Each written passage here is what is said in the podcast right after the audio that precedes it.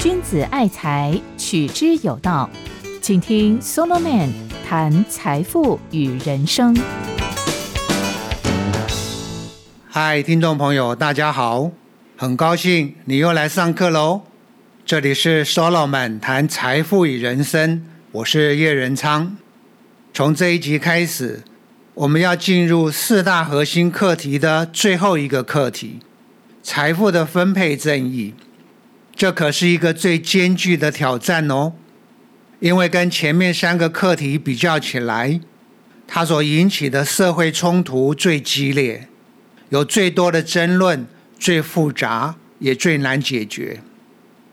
这里面主要的争论是，譬如一个商品，它所创造出来的价值，或者说利润，你告诉我，资本家该分配到多少？地主？或者高阶经理人又该分配到多少？那劳工呢？他们最辛苦，为什么往往只分到一点点？请问要怎样分配才符合公平正义呢？这就是问题的焦点。对于这个问题，很多学者甚至大人物都提出过一些主张，但很遗憾，我发现啊。都只是在打空包弹，没有一个人能清楚告诉我们，针对不同的行业、不同的阶层和角色、不同的努力和付出、不同的才干和贡献，到底该根据什么标准、怎样分配才算公平？简单一句话，吵了两三百年无解，或者不是无解。但给的是最简单的无脑的答案，懒惰的答案。各位，我讲这个话绝不夸张。最典型的是在社会主义这一边，他们所提出来的所谓公平正义，往往就是按照某个单一标准或原则来分配，根本不考虑个别差异。譬如，社会主义曾经有一种很盛行的主张。不管你青红皂白，一律按需分配，需要的需，就是按照你的需要到公共的仓库去领，领衣服啊，领食物，领生活日用品，你需要多少就拿多少。还有一种主张也曾经大行其道，同样完全不考虑其他因素，一律按劳分配，就是按照各个人的劳动量。劳动时间来分配，譬如矿工和清道夫工作了八小时，他们拿了多少报酬？那医生和教授也工作了八小时，就应该拿一样的报酬。不能因为你是医生和教授，报酬就比较高。各位听了有没有觉得很天真？但马克思主义就是这样讲啊，甚至还在某些社会中。真的去实践了好一阵子，结果这种懒惰的答案、齐头式的平等，不仅解决不了问题，还饿死了几千万人。听众朋友，我有一个不同的想法：不管是按需分配、按劳分配，或是其他按什么按什么来分配，恐怕都是死路一条。永远没有人可以告诉我们，在不同的行业和角色。付出和成果之间正确的分配比例是多少？又该依据什么标准来分配才合理或者公平？所以我打算换一个角度，改从社会心理学来讨论财富的分配正义。我认为这个课题之所以那么难搞，原因在于里面有一个根本的心理矛盾。就是我们对于平等又爱又恨，我们有时候喜欢他，但有时候又讨厌他。反过来，对于差异也是一样，又爱又恨。想想我们小时候，如果姐姐得到了一个玩具，那我也要有，否则就哇哇叫，说不公平。但反过来，如果我有，姐姐没有呢？那关我什么事？心里还蛮得意的嘞。身为父母的也是这样，一方面不能容忍自己的孩子比别人少得到资源和机会，或者当他表现的比别人落后，父母心里也不舒服。但另一方面呢，却希望自己的孩子在资源和机会上得到比别人更多，表现的比别人强。你看看，人就是这样，要平等也要特权。跟别人比矮人一截哦，受不了。那别人矮你一截呢？哎，感觉很爽。这就是财富在分配上的真正难题。一来，在同一个社会或群体里面，就一定会同时存在这两股冲突的力量。那些比较落后低层的人，总是觉得不公平，有相对的剥夺感。而那些比较优越的人呢，就常常在搞特权，破坏平等，让自己拿到更多的资源和机会。二来，如果哪一天你翻身了，从基层爬到高层，你就开始换一个脑袋了。以前会抱怨不公平，现在变得会搞特权，这种情况太多了。很多人在年轻的时候，口口声声公平正义。批评特权，因为自己一无所有嘛。但哪一天自己升迁了，羽毛丰富，贵为既得利益者了，这时候却乐享特权的美味而毫不在意。各位，你有没有发现一个关键？就是人性里面，我们批评别人是肥猫，但从来不反对自己成为肥猫，是不是？听众朋友，你会例外吗？哎，诚实一点，别骗我了。我们一方面会带着公平正义的使命感去打击肥猫，但另一方面，哎，想一想，贵为肥猫的那种幸福，还让人蛮羡慕的。这就是嫉妒又羡慕。嫉妒是因为羡慕，人性这个东西啊，你羡慕人家到了一个程度，就会变成嫉妒，而反过来。被人家嫉妒呢，哎，感觉很爽，证明我比你优越。好，以下我先跟大家来谈嫉妒，下一次再来谈优越。在人类的历史里面，大部分的社会主义论调都很浓厚的含有一种成分，就是嫉妒和平均化欲望。这个名词不是我创造的，是马克思的用语。我很喜欢搬出一个最早期的例证：希腊的喜剧作家阿里斯托芬。他所处的时代有很严重的贫富悬殊，还导致了激烈的社会冲突。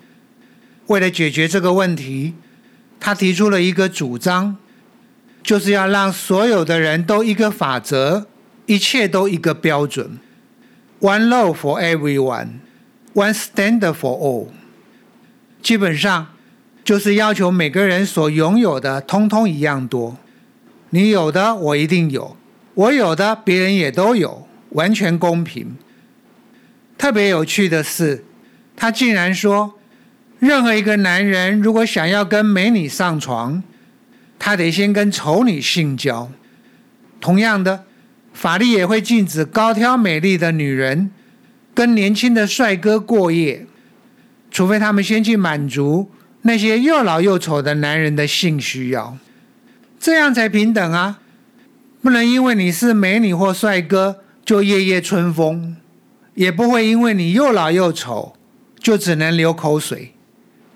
所谓的平等，阿里斯托芬相信就是快乐的普及化，每个人都享有同等的待遇和生活水平。那你问他？这有什么好处呢？很简单，就是不会再有相对的剥夺感和嫉妒心理了，然后罪恶和冲突也会跟着消失。哎，乌托邦呢？那美好的世界就这样诞生了。这就是马克思所说的嫉妒和平均化的欲望。他最核心的诉求就是透过分配的平等。让社会的眼红指数降下来，这很有意思。按照这一套，在今天，那帅哥美女就得该多缴一点税，才符合公平正义，因为他们享尽了社会优势，是不是？你看韩剧里面的男主角，哪一个不是又高又帅？如果你又矮又丑，恐怕只能当道具。那美女呢？走到哪里都是大家目光的焦点，通常还有很高的机会可以嫁给大人物或有钱人。这怎么不让人眼红呢？还有些人天生很聪明、资优，或者父母很有钱。这就造成了教育机会的不平等啊！那按照阿里斯托芬，是不是比较笨的或穷人家的小孩应该优先保送哈佛、耶鲁？阿里斯托芬这一套当然是乌托邦，但里面那种嫉妒和平均化的欲望可是很真实哦。经济学人就曾经刊载一篇报道，指出美国的研究人员。在肯雅的乡村地区做过一项实验，他们从一百二十座村落中随机选出五百零三个家庭，无条件发给他们高低不等的现金，平均的发放金额为三百五十七块美金。对一向贫穷的当地人而言，这可是很大的一笔钱，不仅可以大幅改善生活。还足以引发别人的嫉妒。研究的结果发现，那些拿到现金的人，对于生活的满意度确实都增加了。但反过来，那些没有拿到现金的呢？眼看着邻居的财富增加，相对的剥夺感还有嫉妒心理大幅上升，甚至出现了一种状况：原本觉得自己的日子过得还可以。现在却觉得难以忍受了。哎，更妙的是，当自己收到一百美元时，心里很高兴；但如果这个时候邻居也收到一百美元，他原本的那个高兴就不见了。而如果邻居收到的是两百美元呢？哇，那就更不爽了。听众朋友，这代表什么？就是自己收入增加所带来的快乐。竟然比不上别人收入增加所带给自己的失落，而且金额越大，失落的情况越严重。这是不是很清楚了？虽然我们自己的日子过得不错，但如果别人过得更好，我们会有失落感。就比如年终的时候，你拿到了奖金五万块钱，高不高兴啊？哎，当然高兴。但如果这个时候你发现，你旁边的同事拿到的奖金是七万块钱，你会不会有失落感？哎，何止失落感，恐怕还有厌弃嘞，觉得不公平。各位，我敢讲一句话：我们大部分的人都见不得别人过得比自己好，尤其是亲戚朋友、同学同事之间，我们最爱比较了。不要怀疑，这就是人性。我跟大家讲一个苏维埃时代的笑话：两个农夫都是一穷二白，差别只在于其中一位多拥有了一只瘦巴巴的山羊。有一天，精灵现身在另一位农夫面前，允诺他可以许个愿望。没想到他提出来的，竟然是让那位农夫的山羊死掉。你看，人是不是很难搞？我们自己经常在抱怨低薪，渴望过好日子，但是看到别人高薪过好日子，你会为他高兴吗？哎，我看很少，大部分是眼红。而如果有一天他们的日子变差了，或者是被磕了重税，哎，我们心里会暗爽。听众朋友，很多人支持社会主义，就是基于这样酸溜溜的心理。既然我没有，最好大家都没有，最起码要从你们这些有钱人身上扒几层皮才爽。当然，不是所有支持社会主义的人都是如此，但我敢说，很多人就是出于这种心理而来主张富人税，高额的累进税率，甚至是要求对所谓的资产阶级清算斗争抄家。社会主义当然有可贵的一面，我绝对不是全盘否定。但问题是，在社会主义的阵营，就是经常很浓厚的有一种嫉妒和平均化的欲望，这可不是一件好事。我可以用十九世纪的圣西门和傅立叶解释给你听为什么。这两位可都是社会主义者哦。但他们却反对分配的平等，他们主张要差异化，要考虑到每个人不同的才干和贡献，这样才能激起勤奋工作的热情。傅立叶形容，就好像牛顿发现了地心引力，他自己呢，则发现了热情引力。在工作这一件事情上，请问要怎么样让人有热情，把动力都释放出来？很简单，第一，工作的环境要人性化，不能把劳动搞成像是机械；第二，工作的本身不要单调没变化，因为人有一种多样性的情感。但最重要的是第三，工资和报酬要让劳动者觉得跟自己的付出和勤奋是对称的，既不能少，也不能搞所谓的平等。如果自己努力了半天，结果拿到了跟别人没差多少，那工作的热情一定会熄灭。这个话很有道理，是不是？社会上有一些人，他们因为技术专业、努力和勤奋而享有高薪，但社会老是有一种声浪，把他们当肥猫，然后搞了一套高额的累进税率，甚至是富人税。要把他们口袋的钱大把的挖出来，很多人说这是公平正义，但你有没有想到，这样的文化和制度会有一个很糟糕的结果，就是扼杀掉了人对于工作的热情。我们常说一个人要卓越、要优秀、要努力，但如果所创造的成果一大半甚至七八成都缴税了。那我何必卓越、优秀、努力呢？我干脆做一个平凡、庸俗、轻松过日子的人算了。所以圣西门和傅立叶，他们很明白的说，平等就是扼杀卓越，向庸俗妥协。到了后来的另一位大师普鲁东，讲的更直白、更难听了。他说啊，追求分配的平等。结果就是勤奋的人不得不为懒惰虫工作，能干的人不得不为笨蛋工作，根本是弱者剥削强者。哎，这个话很有意思。我们常常说，资本主义是强者在剥削弱者，但反过来，社会主义如果太强调分配的平等，会演变成弱者在剥削强者。各位想象一下。有一群卓越、优秀、努力的人，充满热情的经营了一个果园，而在果园外有另外一群人，三天打鱼两天晒网，轻松悠闲的过日子。当收成的时候，国家来征税了，哎，分配要平等哦，然后就拿走了一大半，甚至七八成。请问这些卓越、优秀、努力的人？会不会觉得自己被剥削、被占便宜了？那被谁占便宜呢？